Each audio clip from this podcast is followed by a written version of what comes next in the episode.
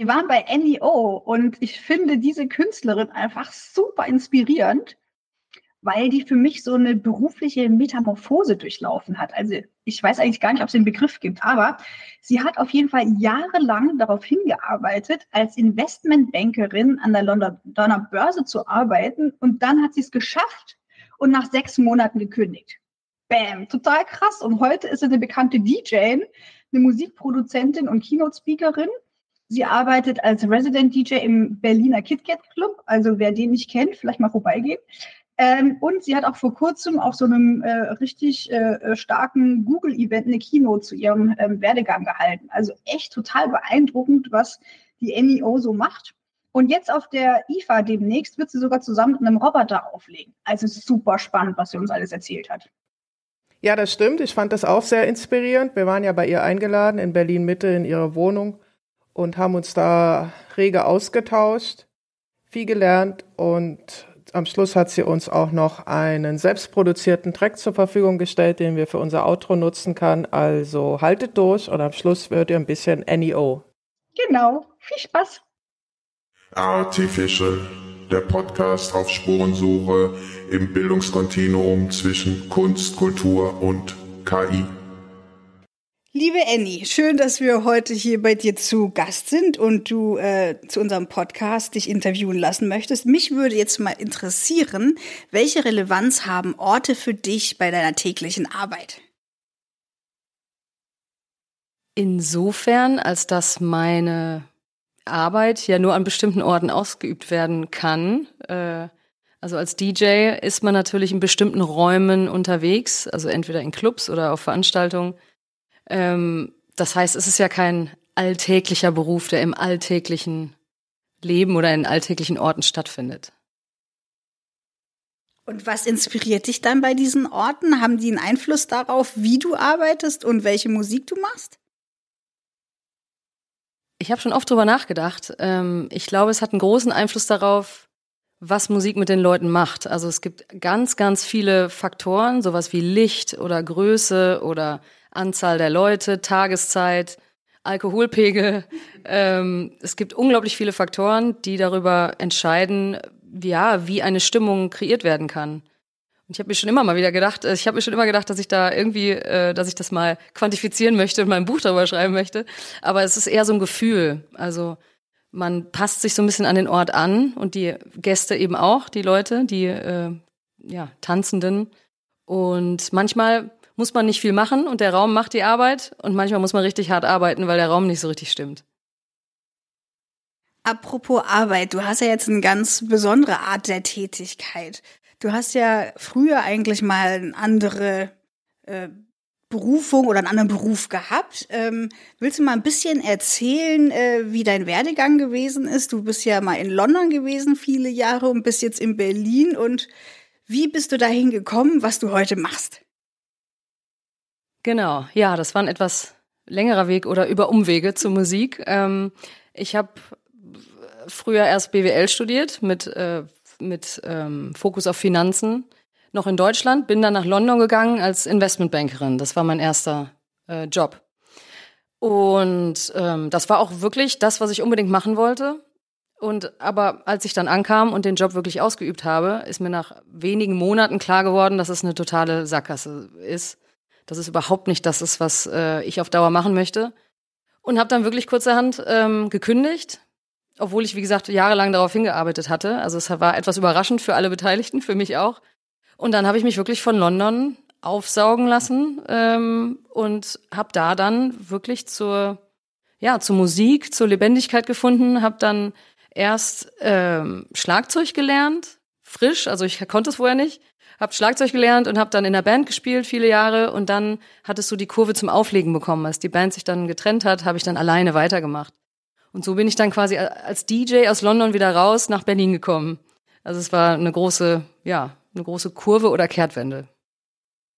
Ich finde, das hört sich einfach total spannend an. Und wenn ich jetzt überlege, wie du als Investmentbankerin gearbeitet hast, kannst du mal so einen typischen Alltag beschreiben als Investmentbankerin und dann mal vergleichen, wie die Tätigkeit damals im Vergleich zu heute aussieht? Ja, also an einem typischen Morgen ging man recht früh durch die großen Tore der Investmentbank. Ähm, Nochmal auf den Ort zurückzukommen, das war ein Floor sozusagen mit hunderten Leuten in einem Raum. Also es waren wirklich riesige Reihen, weil ähm, nur kurz zur Erklärung, ich war zwar im, Investmentbanking, habe aber eigentlich auf dem mit auf dem Trading Floor mitgearbeitet. Das heißt, es war ein riesiger Raum mit riesig vielen Leuten. Jeder hatte drei, vier, fünf Computerscreens vor sich. Ähm, und da saß ich dann irgendwo an der Seite und habe ähm, ich habe notleidende Kredite analysiert äh, damals und genau, dann hat man dann von also zwölf Stunden lang vom Computer gesessen, hat sich Zahlen und Industrien und äh, andere Werte angeschaut und äh, genau und ja eigentlich nur auf einen Screen gestarrt. Also das finde ich total krass. Also ich meine, man kennt das ja so aus dem Film irgendwie, ne? Das ist wirklich wie so eine Filmszene und dass es wirklich so ist, finde ich ja echt total abgefahren. Und wenn man den ganzen Tag da in so einer riesigen Halle steht, das muss ja wirklich auch bedrückend sein. Was war der Moment oder was war so der schlimmste Moment in dieser Zeit, wo du sagtest, du musst das jetzt ändern? Das war eher so eine graduelle Entwicklung. Also ähm, am Anfang bin ich ganz ehrfürchtig durch die Türe gegangen und dachte so, wow, jetzt bin ich Teil des Großen und war irgendwie so ganz irgendwie so beseelt, dass ich es geschafft hatte. Also es war so ein bisschen Stolz und, und Ehrfurcht irgendwie auch. Und dann über die Wochen und ein äh, paar Monate hat sich das dann gewandelt. Also ich bin immer, es war wie so ein Bauchgefühl, was immer stärker wurde. Ich bin immer, ja, widerwilliger morgens reingegangen, bin tagsüber, konnte es nicht mehr abwarten, habe immer auf die Uhr geschaut. Abends wollte ich nicht noch, dass irgendeine Aufgabe kommt. Ich wollte unbedingt schnell weg. Also es wurde so ein richtiger Fluchtreflex. Und das wurde halt stärker und stärker und stärker ähm, ja, es war wie, so eine zweite Stimme, die plötzlich in so wirklich eine physische Bauchstimme, die mir gesagt hat, Scheiße, du musst hier raus. Und äh, was haben die Menschen dort mit dir gemacht? Also hattest du da gute Freunde oder wie war so der Bezug zu den anderen Kollegen und Kolleginnen damals? Ähm, da gab es eigentlich zwei Bezugsrahmen. Also einmal das Team an sich, in dem ich gearbeitet habe. Das war eigentlich sehr cool. Ehrlich gesagt, war, wurde ich da sehr gut aufgenommen. Ähm, man kann natürlich noch, natürlich ist die Frauenquote sehr gering im, oder war damals im Investmentbanking, was ich aber überhaupt nicht als Problem empfand. Also ich hatte ein sehr unorthodoxes Team, was eigentlich mich mit offenen Armen empfangen hat und ähm, mich als neuen Charakter quasi mit integriert hat. Also da kann ich nicht klagen. Und der andere Bezugspunkt war, ähm, jedes Jahr ähm, stellt die Bank ja eine riesige Menge an Leuten ein. Also wir sind dann so the class of 2006. Ne? Also ich hatte 2006 angefangen. Das heißt, man hat ganz viele Bezugspunkte von eben so neuen äh, Rekrutierten, die gerade angefangen hatten, hatten, weil wir vorher sechs Wochen Training zusammen hatten. Und ähm, da hat man sich dann immer mal wieder getroffen und sich ausgetauscht, weil wir alle natürlich ein bisschen überfordert waren und alles neu. Und, ähm, und ich war dann die Einzige aus dieser Class of 2006, die dann äh, gekündigt hat nach nur ein paar Monaten. Und ich habe dann aber viele Stimmen von meinen Gleichaltrigen, sage ich jetzt mal, gehört, dass sie das äh, eigentlich sehr bewundert haben und viele auch gehadert haben, aber sich das nicht richtig getraut haben oder dem noch mehr Zeit geben wollten oder wie auch immer. Ja, total spannend. Ähm, wenn man jetzt mal überlegt, wie heute dein, deine Arbeit aussieht, wie würdest du das beschreiben und wo ist eigentlich der größte Unterschied da drin?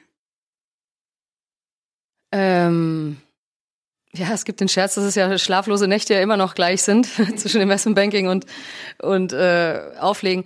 Aber man muss ja auch vergleichen, wir reden jetzt beim Auflegen oft dann über die, die, die wirkliche Tätigkeit, ne? Aber was ja zum Leben des DJs dazugehört, ist ja eigentlich, ehrlich gesagt, dass man den Großteil der Zeit ja nicht arbeitet. Ne? Also man hat ja quasi eine sehr kondensierte Arbeitszeit in der Woche. Und das ist, finde ich, genauso wichtig wie die Tätigkeit an sich. Also für mich auf jeden Fall.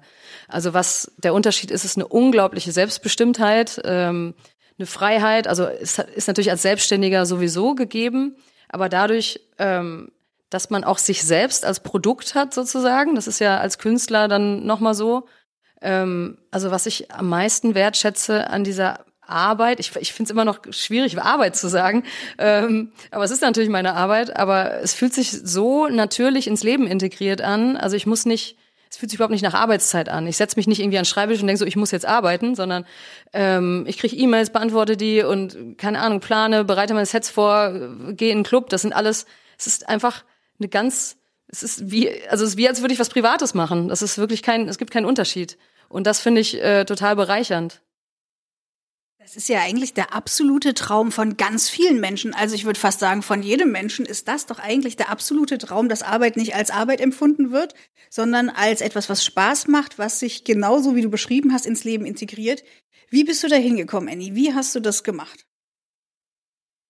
Ja, ich glaube, ähm, das Auflegen als als Tätigkeit ist ja eigentlich daraus erwachsen, dass ich in London eigentlich erstmal die Clubszene entdeckt habe und ganz viel feiern war. Oder natürlich als Band vorher, als wir haben elektronische Musik gemacht, da haben wir quasi in der Elektroszene schon als Band gespielt. Aber im Endeffekt wurde aus dem Feiern, aus dem privaten Feiern, dann irgendwann so ein, war dann so ein Übergang ins berufliche Auflegen. Und das war natürlich lange Zeit, war das total vermischt.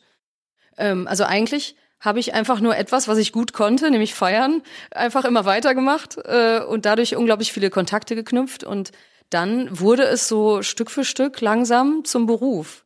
Und ich glaube immer daran, dass das für ganz viele andere Tätigkeiten auch äh, gelten könnte, wenn man einfach etwas ganz viel macht und immer dabei bleibt und dann irgendwann ergibt sich einfach ein Weg, dass man irgendwie das irgendwie auf irgendeine Art und Weise dann beruflich machen kann. Also daran glaube ich ganz fest.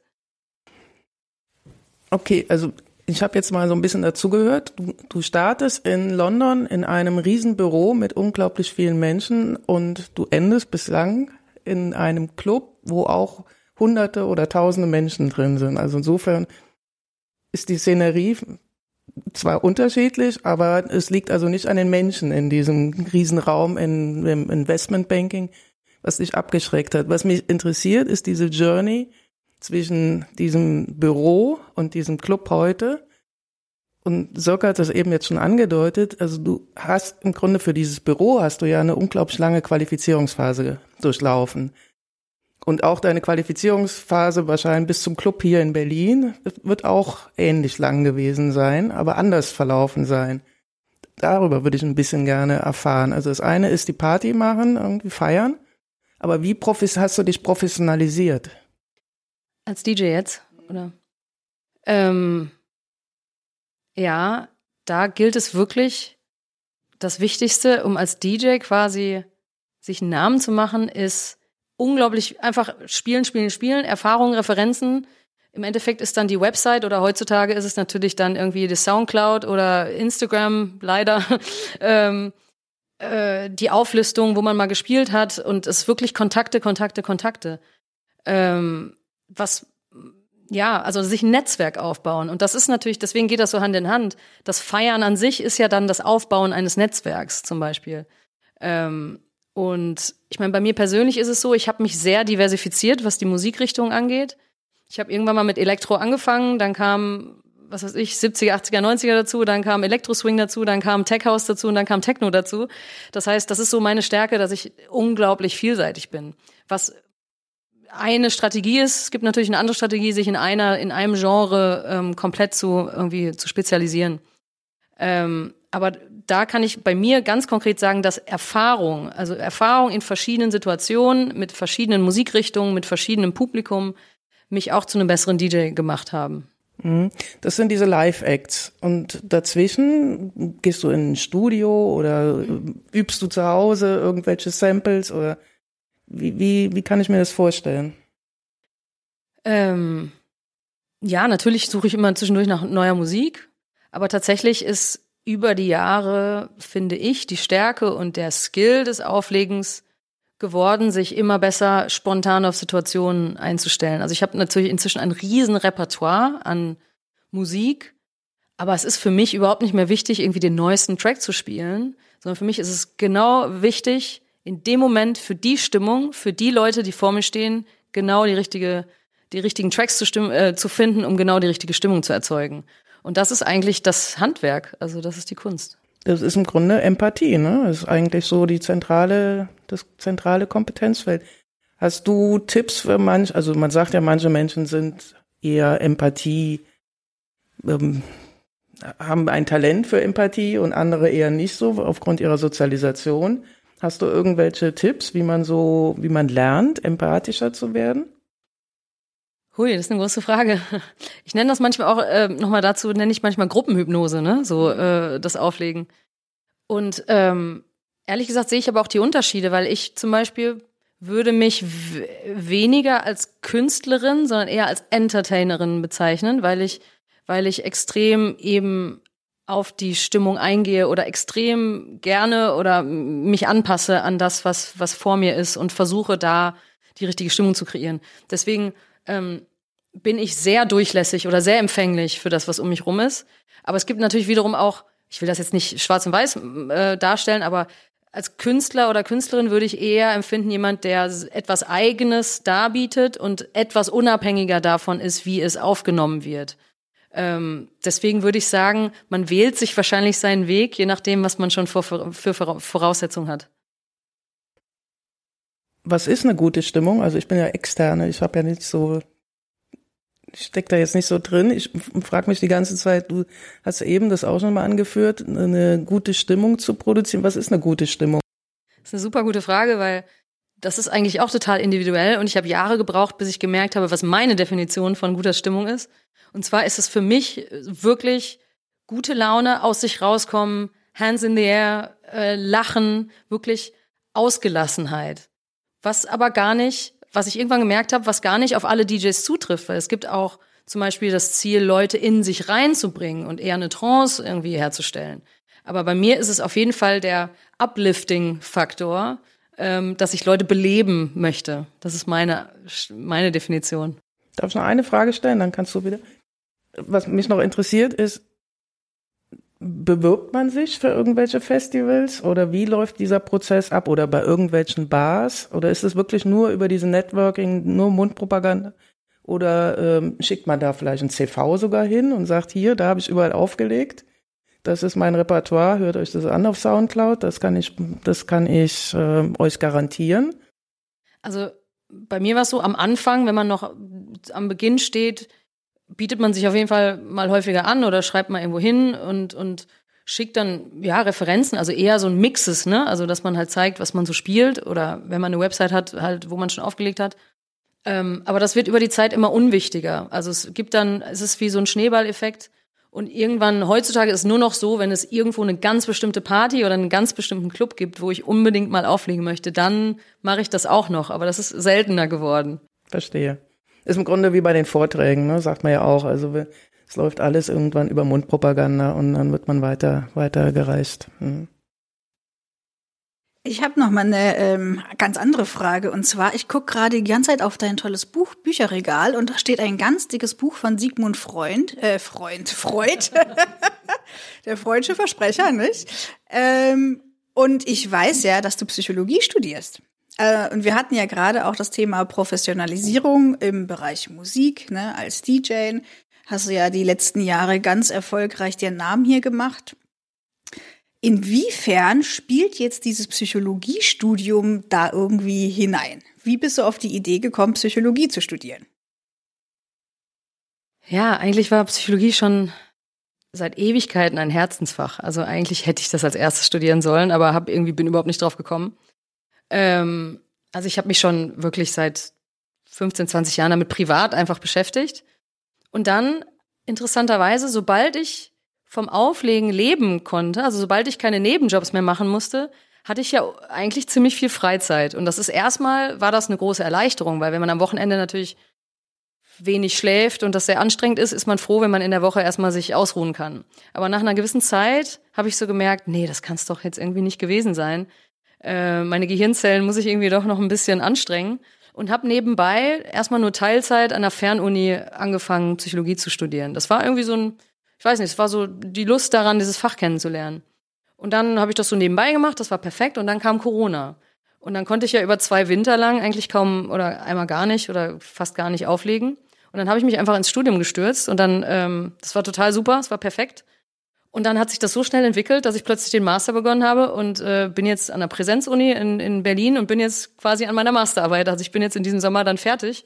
Und das hat sich alles so irgendwie Hand in Hand ergeben. Und das ist jetzt tatsächlich, da eröffnet sich so ein neuer paralleler Weg, den ich sicherlich auch weiter äh, gehen werde, ja.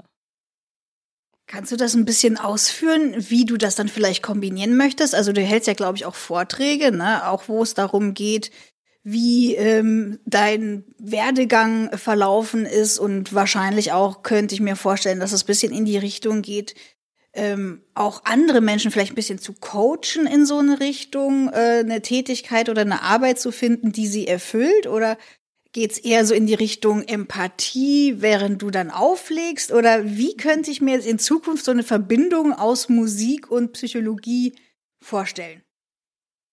Im Moment kommt die Psychologie, zum Beispiel bei den Vorträgen, eher nicht als Thema vor, sondern ist ein Werkzeug, wie ich über meine, meinen Werdegang nachdenke, weil mein Thema war eben, dass ich ja mit voller Inbrunst dieses Investmentbanking-Thema äh, verfolgt habe und dann selber überrascht war, warum ich ein für mich ja irgendwie doch falsches Ziel verfolgt hatte, was mir überhaupt nicht gepasst hat, also was meinen Bedürfnissen gar nicht gepasst hat. Also es ist eher so ein Thema von ein bisschen so falschem Selbst, äh, dass man sich quasi selber was vormacht, äh, dass man etwas möchte und dann irgendwann aufwacht und merkt, warum habe ich die ganze Zeit etwas verfolgt, was gar nicht zu mir passt.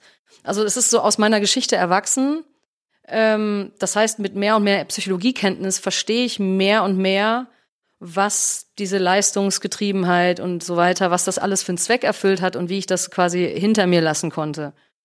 Ähm, in der Zukunft, ja, das, das werde ich öfter mal gefragt, ob man das kombinieren kann. Ich weiß nicht, ob ich es kombinieren möchte, aber ich werde auf jeden Fall erstmal weiter auflegen, aber parallel äh, mich weiter ausbilden, tatsächlich dann eine Therapeutenausbildung machen, ähm, was nämlich noch einige Jahre dauern wird. Von daher ähm, denke ich noch gar nicht über eine Kombination nach, sondern es wird jetzt erstmal parallel laufen. Ähm, wenn du an das äh, Thema Lernen denkst, ja, also ich habe ja schon den Eindruck, du lernst gerne und entwickelst dich kontinuierlich auch gerne weiter, aber wie lernst du am besten und was gibt dir so ein Flow dafür? Ja, tatsächlich muss ich schon sagen, dass ich mein Leben lang immer nie Probleme hatte mit Lernen. Also ähm, gut, bei Fächern, wo man es vielleicht, wo es nicht so intrinsisch ist, muss man sich wirklich, muss man eher Disziplin an den Tag legen. Aber jetzt zum Beispiel das zweite Studium unterscheidet sich komplett vom ersten, weil beim zweiten Studium das so intrinsisch motiviert war oder ist, dass ich wirklich so eine Freude daran habe. Das ist natürlich ein Spezi oder das ist natürlich der Idealfall. Ne?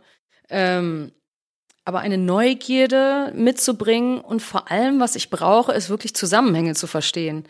Was ich, ich finde nichts schlimmer, als irgendwas lernen zu müssen, wo ich irgendwie nicht so richtig durchblicke oder wo ich nicht verstehe, was da die Zusammenhänge sind. Deswegen war ich, glaube ich, auch damals in der Schule schon, wenn mich was interessiert, dann löcher ich halt mit Fragen, um alles irgendwie, um alle Ecken zu verstehen eines Themas. Und dann kommt es richtig zum Leben irgendwie. Und dann muss man auch gar nicht mehr so viel lernen, weil man dann schon durch die Fragen so viel verstanden hat. Wollen wir jetzt noch drei Fragen hier von, von unserem Fragenkatalog nehmen? Genau. Willst du dir noch mal eine Frage erwürfeln eigentlich? Na klar. Na klar. So. Und sieben, würde ich sagen. Die sieben. Gibt es strukturelle Barrieren und wenn ja, welche? Gute Frage. Ich glaube, da, ähm, ehrlich gesagt, kann ich aus meiner Geschichte da wenig erzählen, weil ich tatsächlich irgendwie, ja, durch sowas nicht belastet war, sogar als selbst als Frau. Ich habe das nie also man könnte ja sagen, entweder ähm, Herkunft oder Geschlecht. Ähm, ehrlich gesagt, mit Herkunft, da war ich ein bisschen gesegneter. Das heißt, natürlich hatte ich da Privilegien, habe mich auch für eine Privatuni entschieden. Also da war ich sehr, sehr privilegiert. Ähm, äh, und als Frau, interessanterweise, habe ich mir ja durchweg Männerdomänen ausgesucht. Also als Investmentbankerin, dann als Schlagzeugerin und dann als DJ. Ähm, und ehrlich gesagt habe ich das nie, nie als Hindernis empfunden. Aber ich weiß auch inzwischen, dass ich da, ich weiß nicht, vielleicht ein bisschen besonders bin oder äh, viel Glück gehabt habe, dass ich das nie als Einschränkung empfunden habe. Von daher gibt es auf jeden Fall strukturelle Einschränkungen. Ähm, ich kann aus meinem eigenen Weg aber nicht viel davon erzählen. Was ich aber total gut finde ja, für dich, ne? Ja, ja. Fast so, man fühlt sich schon so, als müsste man sich entschuldigen. Ne? Nee, ist aber, ist aber toll, ja. ja. Ich habe eine Frage, die mich wirklich brennend interessiert. Die muss ich jetzt mal dazwischen schieben. Was ist das Schlimmste, was dir je im Job passiert ist? Nehmen wir den DJ-Job. DJ-Job. Mhm. Das Schlimmste als DJ ist natürlich, wenn man sich komplett abrackert und überhaupt keine Resonanz äh, erfolgt. Aber das noch Schlimmere ist, wenn man irgendwo, und das ist wirklich zum Glück sehr selten vorgekommen, aber ich, ich erinnere mich gerade an eine Situation, wo das Publikum wirklich überhaupt nicht reagiert. Äh, also das ist ja eh schon, aber dann, wenn man dauernd gefragt wird, hast du, hast du, hast du, hast du das, hast du das, und du merkst, du hast überhaupt gar nicht diese Musikrichtung und du merkst, dass die Gäste voll auf einem völlig anderen Level sind. Oft hat das ein bisschen mit Alter zu tun. Also inzwischen, ich werde jetzt auch 40, äh, ich spiele gerne für gleichaltrig oder sagen wir mal 30 bis 60, so, das ist perfekt, aber ein bisschen älter, so 70er und so, das ist super. Aber wenn es jünger wird, dann bin ich auch raus inzwischen. Und da ähm, gab es Situationen, wo wirklich ein junges Publikum vor mir stand und ich dachte, scheiße, ich habe überhaupt keine Ahnung, was die heute hören.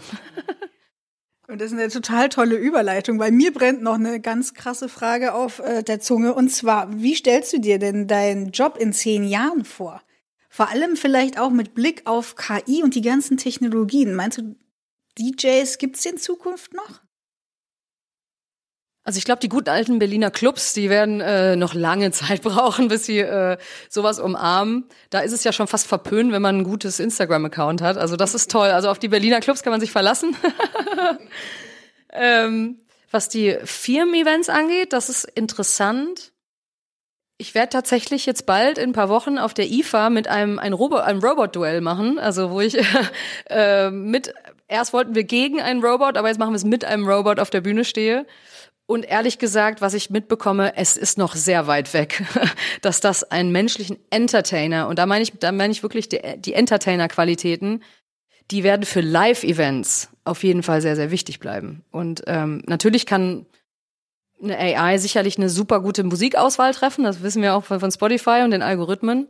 Aber wenn es wirklich um das Entertainment geht, da glaube ich daran, dass die menschliche Präsenz noch lange ähm, notwendig ist und gewollt ist. Glaube ich auch. Ich würde deinen Würfelwurf einfach mal weiternehmen ja. und zwar die Nummer 34 daraus machen. Sehr gut.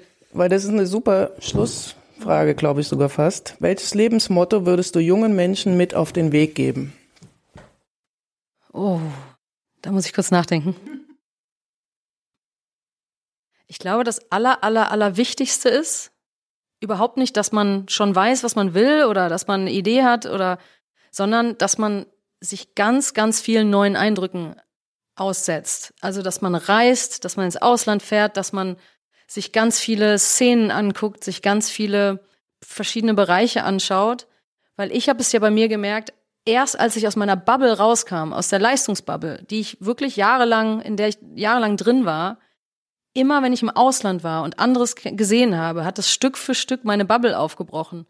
Und ich glaube, das ist, es muss jetzt nicht unbedingt Ausland sein, aber es muss wirklich, dass man immer wieder über seinen Tellerrand schaut weil es dann, ohne dass man das will, einfach etwas mit einem macht und neue Inspirationen setzt. Das wäre so mein, mein, mein Tipp. Super. Hast du noch was? Ansonsten vielen Dank, Anni.